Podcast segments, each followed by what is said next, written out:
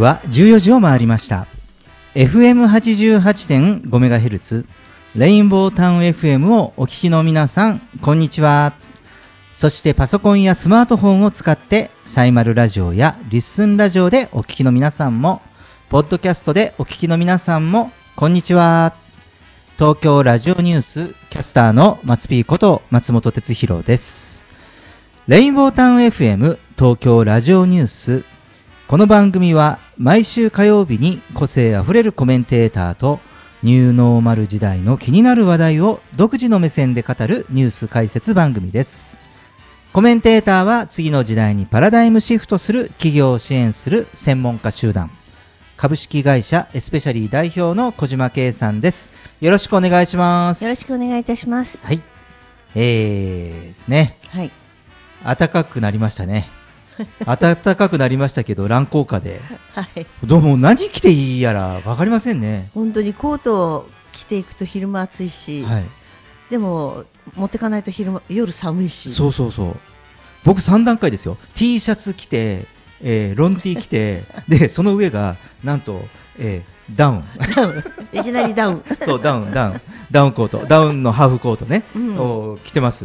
はい。もうあの、どう変化してもいいようにしてて。一枚ずつ脱いでいけばいいから。正直ね、今ね、スタジオの中はね、うんあのちょっとあの日差し、木漏れ日が差しておりますので、はいはいえーどちらかというと、半袖で過ごしても、うんうん多分大丈夫なぐらいですよね、そうですよね。今ね。快適ですよね。そうです、そうです、んうんでも調子乗って、はいまあ、これと薄いやつ1枚だけだと、多分夕方ぐらいから急激に寒くなっそしてて明、日風邪をひくっていう。そう、もう本当ね、今の時期ね、ね。うん、あのー巷ではね、インフルエンザも大流行りですね。すごいですうね。んなんかあのうち会社でもね予防接種やってるんで、ちょっと早めに来るようにって声をかけて 最初なんか毎年12月とかね、うん。に受けることが多かったんだけど今年は前倒しで11月に全員打ち終わるようにって感じでね、うん、そうですよやりました。ね。ね、もうすでにね学級閉鎖とか、はい。学年閉鎖をしているね、うん。えー小中学校なんかもあるようでして、はい、うん、で会社なんかもね、うん。あのインフルエンザでねお休みをしている方もちらちら出始めているはい。という感じですね。うん。はい、まああのコロナウイルスの方ははい。ねあのだいぶ少なくなってきてうん。いるようですけれども、やはりインフルエンザウイルス、い。ですからまあねあのまあ皆さんねこう衛生まあ手洗いとかね、うん。うがいとかには気をつけてね、あのお過ごしください。さあ、えーそしてはい、まあ今週もですね。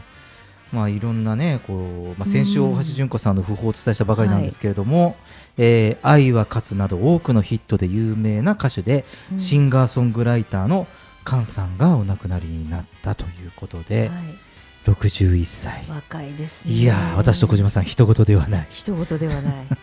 本当ですよね。ねいや実はねこの菅さんね、うん。えー福岡県福岡市出身で僕同郷なんですよ、うん、だからで年も近いでしょ、うん。はい。だからあのちょうどね学園祭当時から、はい。まあ、だちょうどね、えー僕が1年生の時に菅さん3年生かな、であの高校の文化祭で、まあ、菅さんがピアノ弾いて歌ってたのをそこから僕菅さん見てます、おおすごいですね。そうそう。デビュー前でしょ？うん、高校生ね、うん。うん僕が行きたかった、まあ、第一候補第二候補あって まあその候補の中にあった高校に、うん。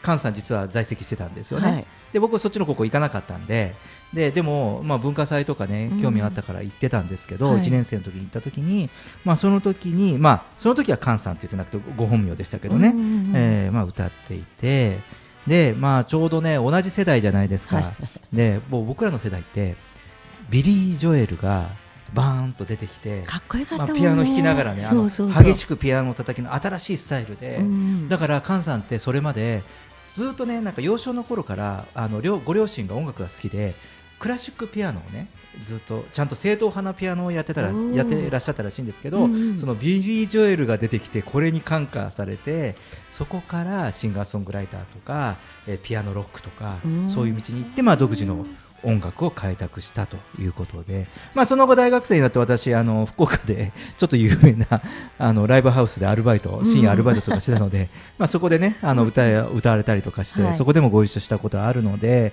まあ、とてもねその菅さんが、うんうん。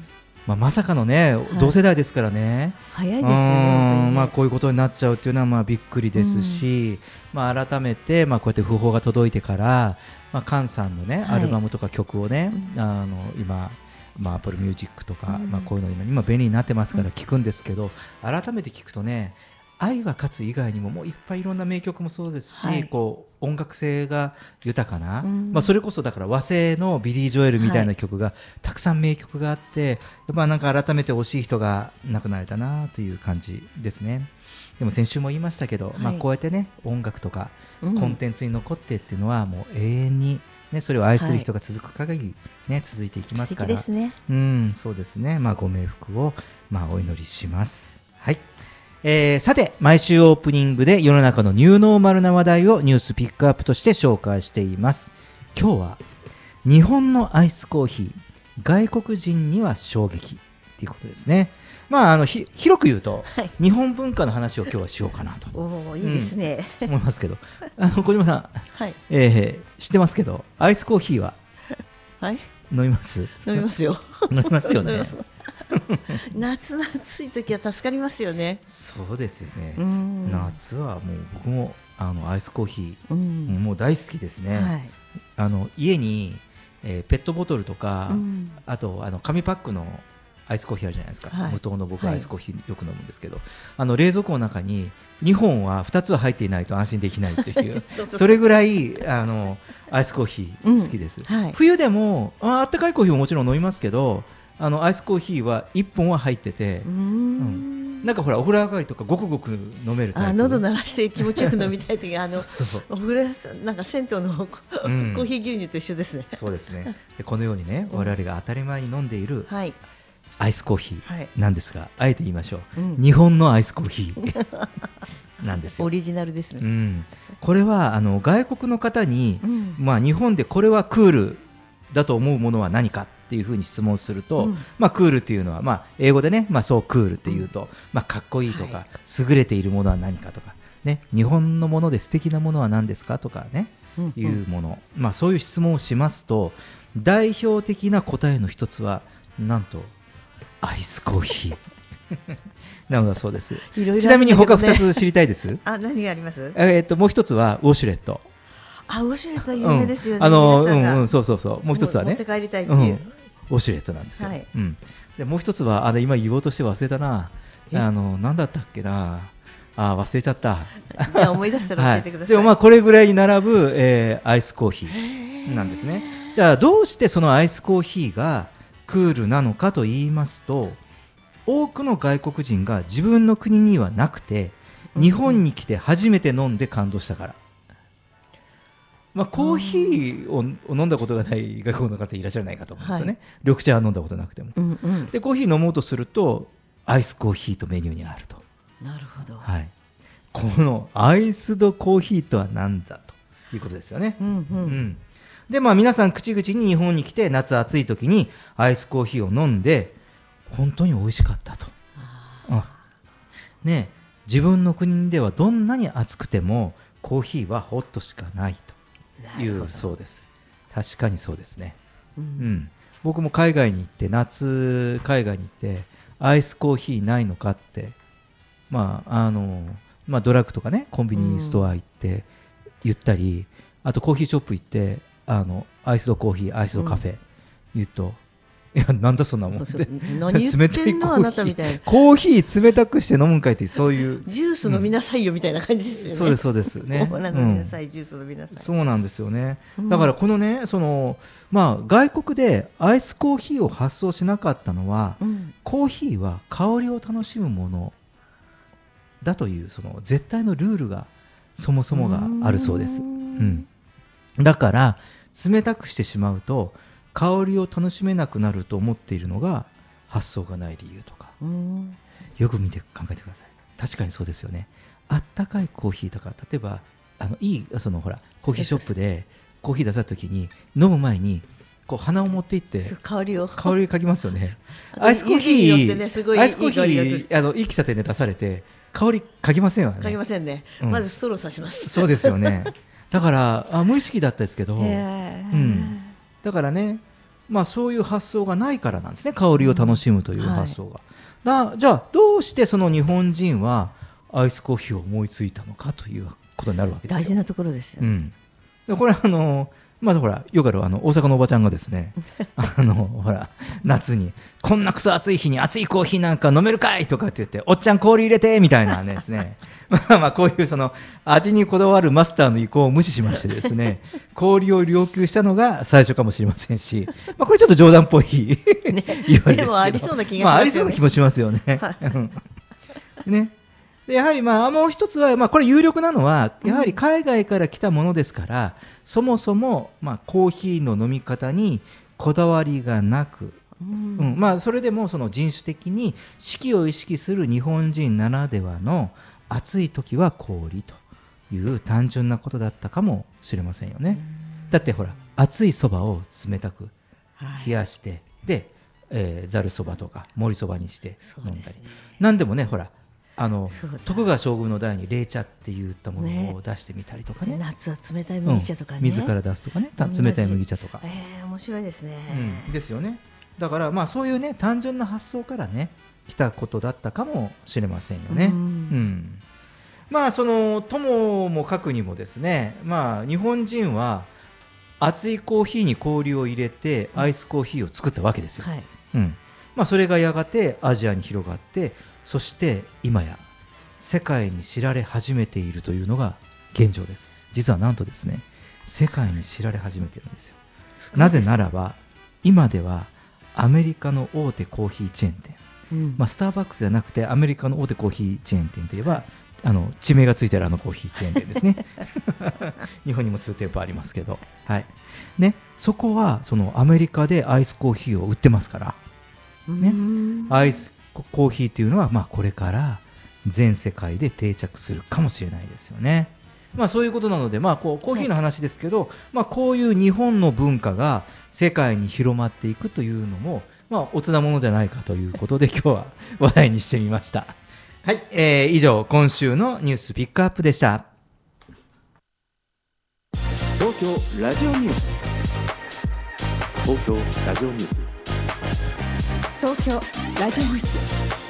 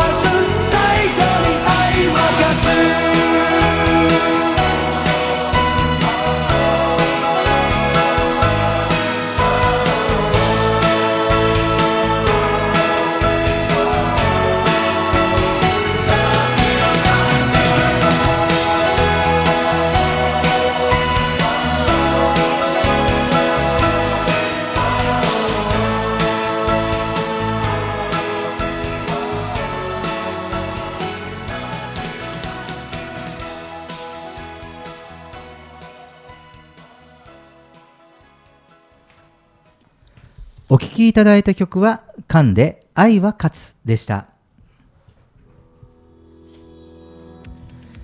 レインボータウン FM 東京ラジオニュース。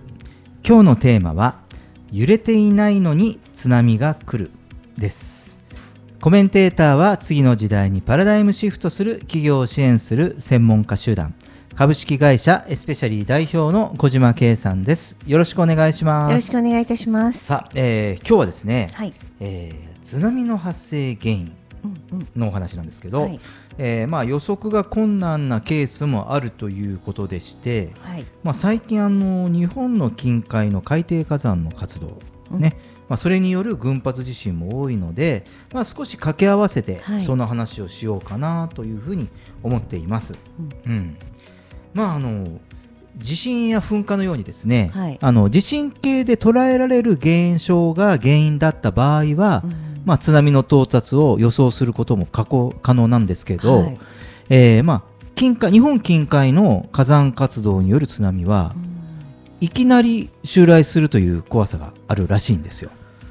うんか準備してないと本当にびっくりして怖いですね。そうですね、ううん。んで実際の1741年、えー北海道渡島半島の西約50キロにある火山では海面より低い部分の斜面が崩落して津波が発生してで対岸の約1500人が津波で犠牲になったという、まあ、歴史的な事実もあります。はい。うん、なので、まあ、このことからうん。陸地が揺れなくてもですねいきなり津波が来る場合があるということをどうも知っておいた方が良さそうなんですね。うんうんで、まあ、パニックにならないようにしてほしいということで、まあ、やはりそのすぐに逃げられるよう普段から準備しておくことは一般の津波対策と同じだというふうに、まあ、専門家は指摘していましてはい。で、まあ、あのつい最近もありましたよねあの先月10月9日の早朝にあの防災速報のアプリが鳴った日があるじゃないですか。はい。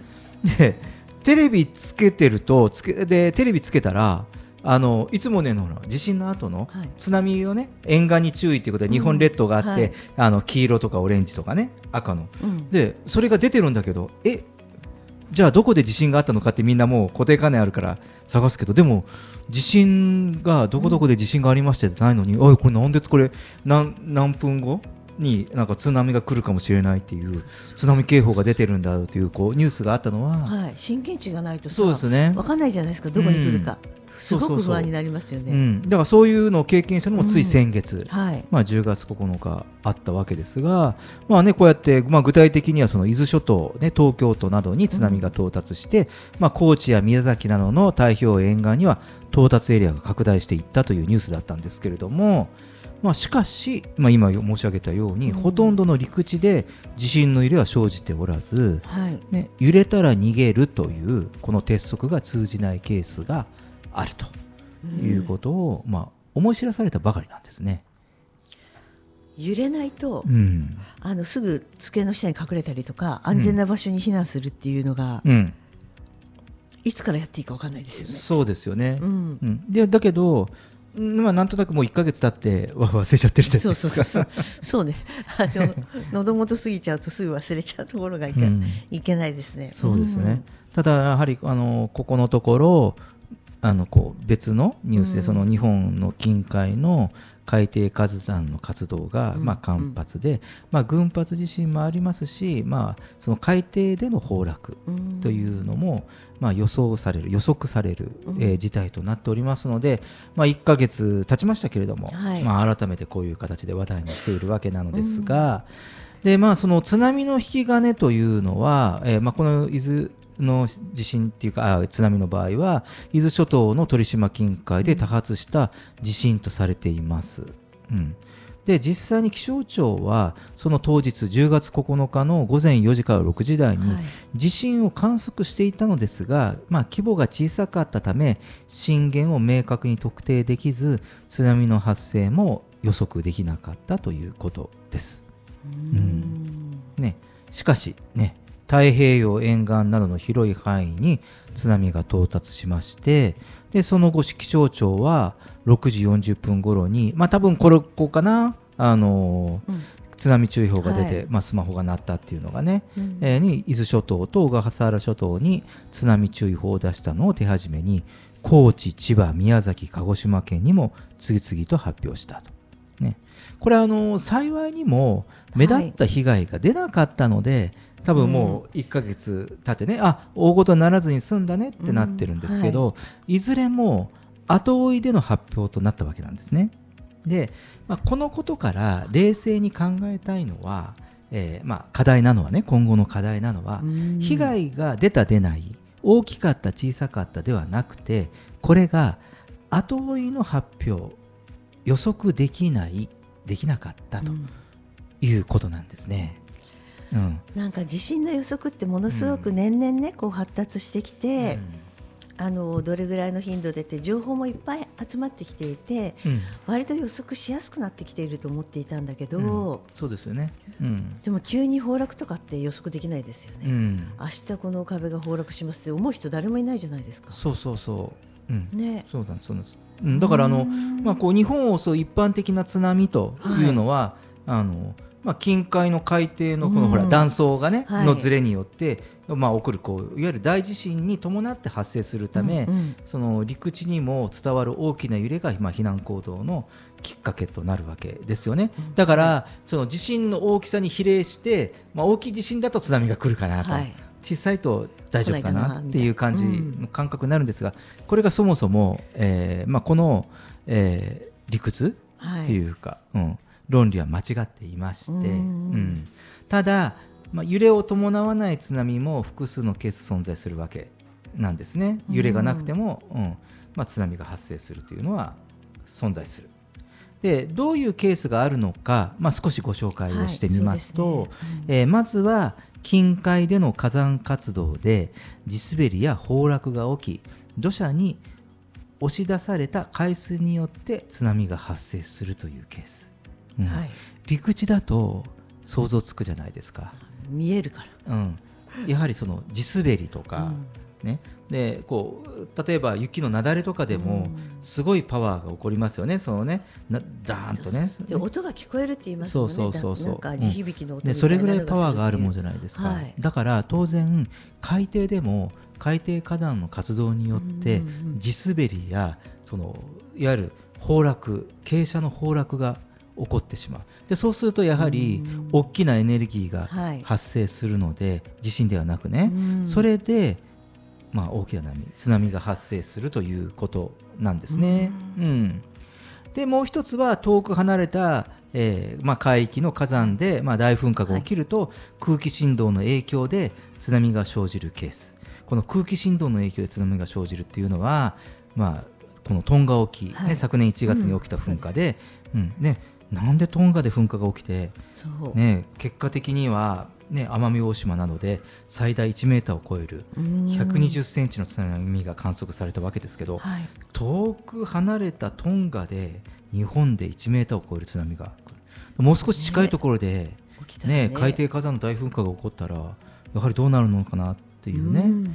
まあ、ここは想像がつきそうなぐらい、ね。だからまあこういうケース。もう一つはこういうケースです、うん、空気振動の影響で津波が生じる、なので、えーまあ、またねその太平洋で隔てた、まあ、南米チリなどの沿岸で発生した大地震による津波が日本まで押し寄せるという、まあ、これはあの遠隔津波というらしいんですけどもね。ううん。んで、まあ、先月のこの10月の、えー伊豆諸島の津波っていうかね、まあ、高知とか宮崎、はい。鹿児島に広がったこの津波は先ほどのその前者の、えーまあ、いわゆるその地滑りですよね、うん、とかねあの、まあ、地形の崩落はいによる、まあ、このケースで起こったのではないかと。で鳥島周辺の海底で火山活動に伴う地滑りで、えー9日午前4時から6時にかけてこの地滑りが14回ほど起きた可能性があると、まあ、その後の調査で分かってきたと。いうことですね。だから、まあ、1ヶ月をようやく経って、はい。まあ、この話をしているのはようやく、まあ、情報が整理されて、はい。まあ、その推定される原因はこれではないかということが、まあ、近々あの最近発表されましたので、はい。あえて、まあ、ちょっと今日ニューステーマにしたわけなんですけれども、うんまあ、こういうことですね。ね、これは本当に今までのね地震の考え方とか津波の考え方がうん。変わってきますよね。そうだから関係性が連鎖するのよね、うん。だから噴火したからその噴火で何か起こるとかこう行ってこいみたいなんじゃなくて、うん。噴火するとやはりあの、ね、地盤が揺れて、なそのね地形がだ、はい。まあ、断層に歪みが入ったりとか、まあ、ずれが起こるので、うん今度は断層のずれじゃなくじゃなくて海底だってねいろんな山々がたくさんあるわけそりゃそうですよ。だって噴火したらさ山ができちゃうね。一個島ができちゃうぐらいのはい。勢いがあるものだから、うん。ね、海底だってねいろいろねうん。隆起してますからね、はい。だからやはりまあそこが崩れたりとかってするとその影響で津波が起こることもあると。で特にまあ日本のようなうん。島島国というのははい。まあね四方海に囲まれてますから。でそのね、日本の周りのうん。その火山の数というのも半端ないぐらい海底火山に囲まれてるわけですよね。前の放送でもお伝えしてるけど、すごい量ですよね。あこんなにあの ね、うん。あの山だけじゃなくて海にも日本の近海ってこんなにたくさん火山があるんだって思うぐらいね、ううんんありますからね。だからまああの、まあ、備えあって憂いなしと、えーいうことで、まあ、ちょっとこういった情報もね皆さんには知っていただきたいなと思いましてテーマにしてみました、えー小島さんありがとうございました。レインボータウン FM 東京ラジオニュース。テーマは揺れてないのに津波が来る場合もあるということでした、えー曲に行きましょう。中森明菜で飾りじゃないのよ涙は。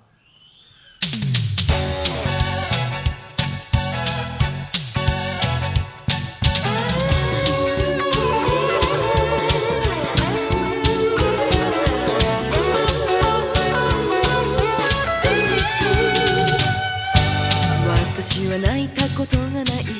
明かりの消えた街角で速い車に乗っけられても急にスピンかけられても怖くなかった。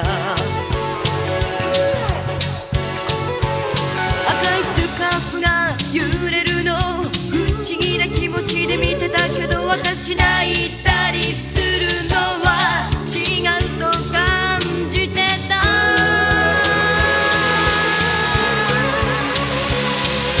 私は泣いたことがない。冷たい夜のいろんな人とすれ違ったり嘆きす受け止めたり投げ返したり。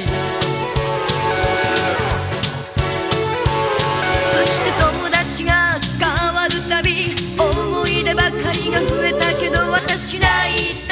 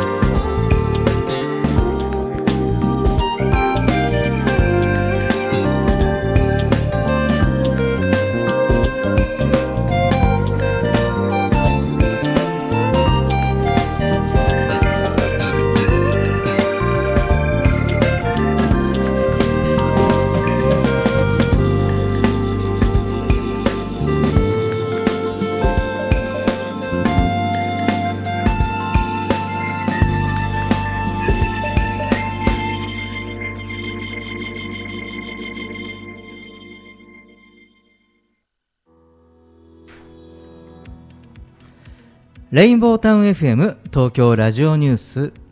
今日のテーマは時間とは何かです。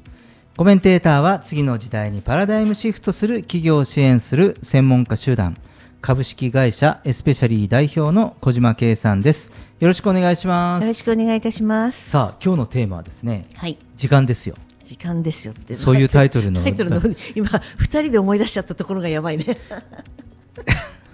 同世代ですよね。これに反応したリスナーの方も同世代ですね。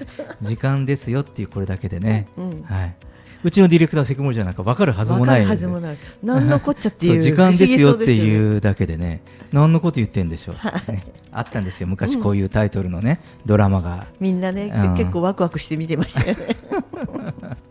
まあそのね、そのドラマのタイトルの通り今日のテーマは、はい。えー時間なんですが、えーまあ忙しくなっている人の口癖や、はい。えー考え癖と時間の仕組みの話をしてみようかなと思いましてですね。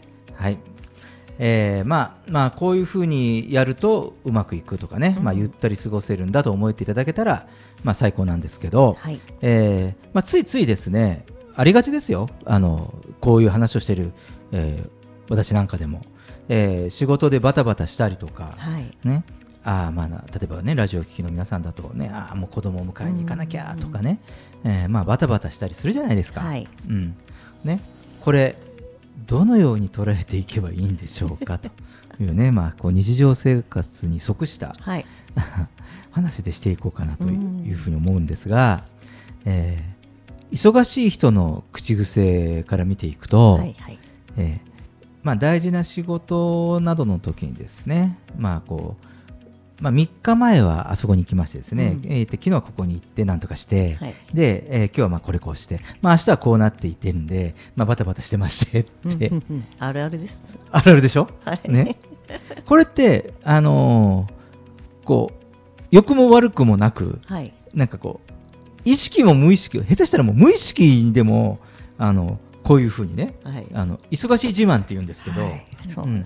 あのこれねあの大抵の人が無意識の忙しい自慢なんですよ。もうこれがあの日常のもう会話はい。挨拶代わりぐらいにさえなってるぐらい、うん。えー忙しい自慢なんですね。はい。でこれがうんうん。この忙しい自慢言い方を変えてみるともっと分かりやすいんですね。はい、今この瞬間に心を込めていない状態であるということです。はい、もうここで今日の話終わってもいいぐらいなんですけど。まあ、ちょっと忙しい話をするときっていうのは私ゴルフの前だったりするとちょっと言い訳ですよね最近ちょっと忙しかったんで何ゴルフやってないのでとかいうときに 使いちゃいたい便利なフレーズなんですけどね。ううんん、そうなんですよ僕もね、ああよくやりますよ。バタバタしてましてと。あのそれこそこの火曜日のはい。午前中とかもう僕バタバタしてましてですね。これだから ちょっとすみません。バタバタしてましたとかってあるよね。そうそうそうそうそう。だけど、はい、あのまあ、このね今この瞬間に心を込めていない状態。うんうん。あのだから、まあ、言葉だとねバタバタしないを言わないとかじゃなくて、えっと、こっちのねあのもう一つはどういうことかというと、うん。まあ、気をつけなきゃいけないことは今この瞬間に心を込めてはい。いない状態になってしうまう、んうん。うん。だから、えっと過去とかこの後まだ起こってないこと、うん。未来ばかりを憂いてしまい、うん。えー今をおろそかにしてしまうと。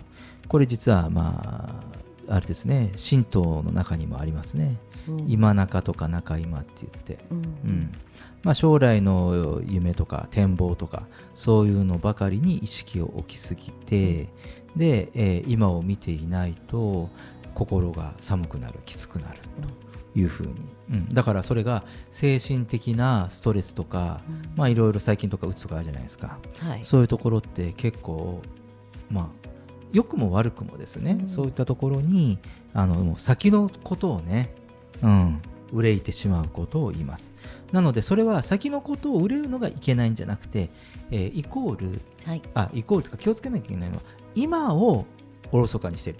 今目の前にいる人をせっかく目の前に人がいるのに、はい。いながらもう次のことを考えてるわけですよ、例えば打ち合わせなんかでもこうやりながらもう次のことを考える。今目の前の人が来てその人も自分の人生の中の時間を使って目の前にいるのに、やはりそこをおろそかにしてその先の展望を見て次のの自分が行く場のことを考えて、何があるのっていうことなんですね。ね。原理原則的には。うん。ですよね。なんかあの、ななんか忙しいっていうのってすごいあのり忙しいっていう字が嫌いなので、うん。心をなくすには利子ね、うん。なくすっていう字が嫌いなんで忙しいっていう言葉は結構嫌いなんですよ私。うんうん、そうですよね、うん。僕ねあの最近のことですごくあの気になること、うん。まあこうまあ、これと関係するから言うんだけど、えっと、じゃあリアルな会議例えばはい。会議とか会合とか面談とかと、あと、えー、ズームうん。とかあるじゃないですか、でやっぱりリアルがいいよねって言ってる時との違いっていうのは僕ちょっとこれを意識した時にはっと思ったことがあって、うん。まあ、今は Zoom とか、はい。あとウェビナーとかこうはいあるじゃないですか、その時って、あの心ここにあらずで参加してるじゃないですか。まあ便利にはなりましたよね。ね。人はねそこにいるからあたかも参加してる。でも心って1位で2位持てないんですね、うん。同じ時間に2つのことってできないんですよ。うんうん。あのまあ、ここでパラレルワールドの話しますけど両方のパラレルワールドに足は突っ込めないんですね、はい。量子力学的にも、一つのパラレルワールド一つの周波数のところでしか入れないんだけど、だからなんかそのそれが仕組みが悪いんではなくてやっぱりそこに参加する人がやはりその意識が薄れる場合もあるし、うん。でもなんかそこを心得てる人はあ全然いやもうねオンラインとかうん。リア、あのになってもあ全然今まで通りできますよっていう人はやはりそこうにん。今を大事にしてるとそういう参加の仕方でもいいのかなと思ったりはするんだけどだからとても、えっと人がうん。便利になったけど気をつけなきゃいけないこと、うん、なんかこうオンラインだから軽く見たりとか、実際に人と会うことと同じで、うん。なぜかと離れていても、えっと、その人相手方の時間が進行しているのは同じことなので、うん。やはりそのこうねその人と共鳴しなきゃいけないとするならば、うん。あのなかなかこう参加の仕方とかっていうこととかね、ううんん。なんかちょっとこう今のあの人類のはい。なんかこう、い、ろんな便利になったもののなんかちょっとこう隙間っていうかねこれも時間が便利になった分、えーこう今の時間っていうあの概念を知らないとはい損しちゃうなと思うんですね。なので、まあ、我々の意識としては、まあ、単純にその今この時間にその心が込めてるかどうかっていうことだけなんですけど、じゃあそもそものその時間の本当の仕組みっていうのはどうなっているかというと、はい。まあ、それこそこれを、うんえーと量子物理学的に言うと、時間ってですね今この瞬間にピはい。ッカピッカ点滅してるだけでしかないんですよ。うん。だからこう、まあ、よくフォトンって言うでしょ？だからこのフォトンがピッカピッカこう点滅してるだけで、えっと、時間が現在も過去も今もないんですね。うん。だから私たちがさっきとか今とかじゃああこの次これがあるねって考えてるのは我々のれ脳がピッカピカしてるものを勝手に連続してイメージしてるだけで時間そのものは一定のところでピッカピカしてるので全然連続した存在ではない。点で点の存在です。点滅でしかない存在なんですよ、だからそこを考えるとうん。今に心を込めるだけでいいという理由はそこなんですよ。あくまでも脳が作り出しているのが次の展開だったり、そこなので、うんうん。なので実際に存在今存在ただ存在しているのは、えー今の点滅今のこと今の目の前にあるもの、うん。うん、これが存在しているだけであるということらしいんですよねだから、まあ、それが科学的に今を、今に心を込めているだけでいいという理由になるそうです。すごいですよね科学ってね、うん、そうですね。うん。だから、まあ、そういうことを捉えてね、例えばこう神道とかでも、その今中とかね、うん。中今をがすべてだとはい、いうふうに、もう分かってたんでしょうね。うん。うん。よくよく言います、中今が大事、うん。うん。前も後も時間にはなくてっていうことですよね。うん。うんだから、まあ、とても、まあ、我々が脳が高度化しすぎてですね。なんかいかにもねこう組み立てをね次これやってこれやってこうやって。でしかもほらなんかビジネスでも学生の時でも習ったじゃないですか。ロジカルシンキングみたいな。うん。ね本当にね。もうやられちゃいましたよねその当時の頃にれちゃいましたよね、うん。本当です本当だからもうあの一つずつ外していく作業が今時の作業かなとうん。いうことですね。だからまあこうやってその忙しくなる人の考え方の癖というのは逆に言うと今が浅くなってしまう、うん。どんどん先のことを取り決めていくのは早いんだけどだけどそれこ決めてるけどその一個一個のここに関してはもうなんかもう段取り決めていくことが仕事になってしまいやはりその手前一個のことに集中していく、はい。うん、今目の前にあることをしちゃっていくっていうことが浅くなってしまう。そうすると忙しい人になってしまうということらしいんですよね。うん、だからまあこうだからもう今この瞬間に 込める。だから今僕ら放送してます。もうこの放送をして皆様にお伝えしているこの瞬間にもう心を込める。込める。込め切る。いいね。持ってややっていくだけなんですよ。うん、そうです。ね、だからまあ目の前にいる人とか、まあ、例えば、えー僕らだと今、えー、とラジオをね、まあ、ここを通して、はいえー、と聞いていただいている人、うんね、そういう人たちに、まあ、気持ちを込めるということ、とても、まあ、当たり前のことですがただそうすることで、えー時間の使い方も人は豊かになるというふうに、えー物理学では言っております。すごいな。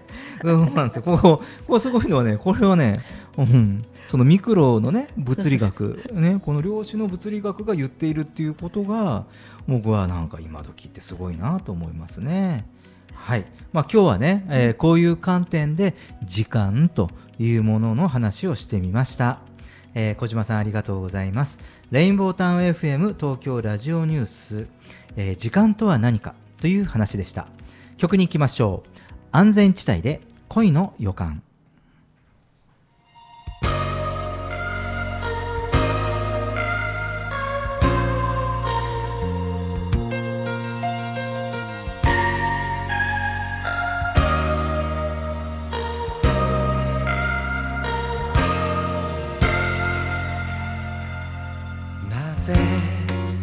なぜ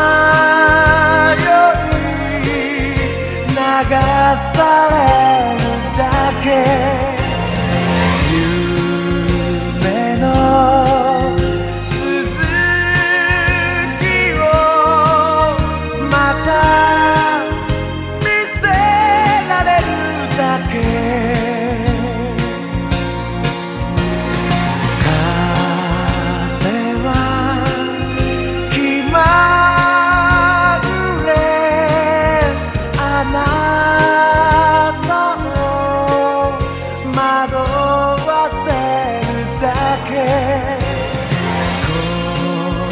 恋の予感。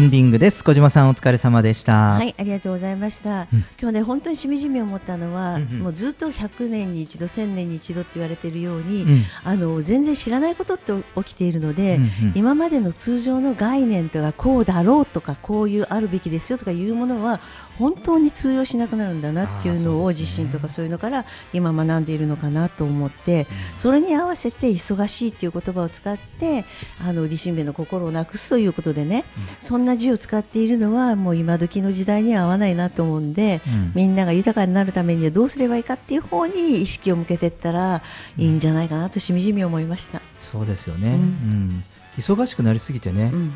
なんか今先のこと考えてるし、うん。でもその先もその先が今になった時はもうまた次その先のことが今をやはりね大事にすることって改めて大事なんですよね、はいありがとうございました。東京ラジオニュースでは番組公式 X を開設していますぜひフォローしてくださいそして皆様からのご意見ご感想全国からの情報はハッシュタグ東京ラジオニュースとつぶやいてみてくださいそれではまた来週お会いしましょう She would never say where she came from. Yesterday don't matter if it's gone.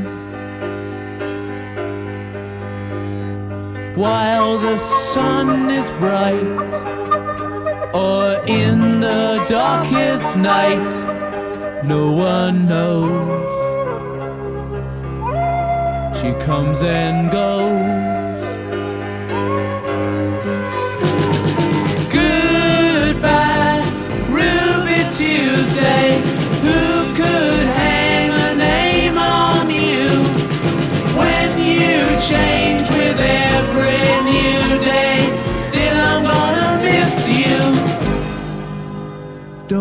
Question why she needs to be so free. She'll tell you it's the only way to be. She just can't be chained to a life where nothing's gained and nothing's lost at such a cost. Goodbye, Ruby Tuesday. Who could hang a name on you when you change with every new day? Still, I'm gonna miss you. There's no time to lose, I heard her say. Catch your dreams before they slip away. Dying all the time. Lose your dreams and you will lose your mind. In life unkind?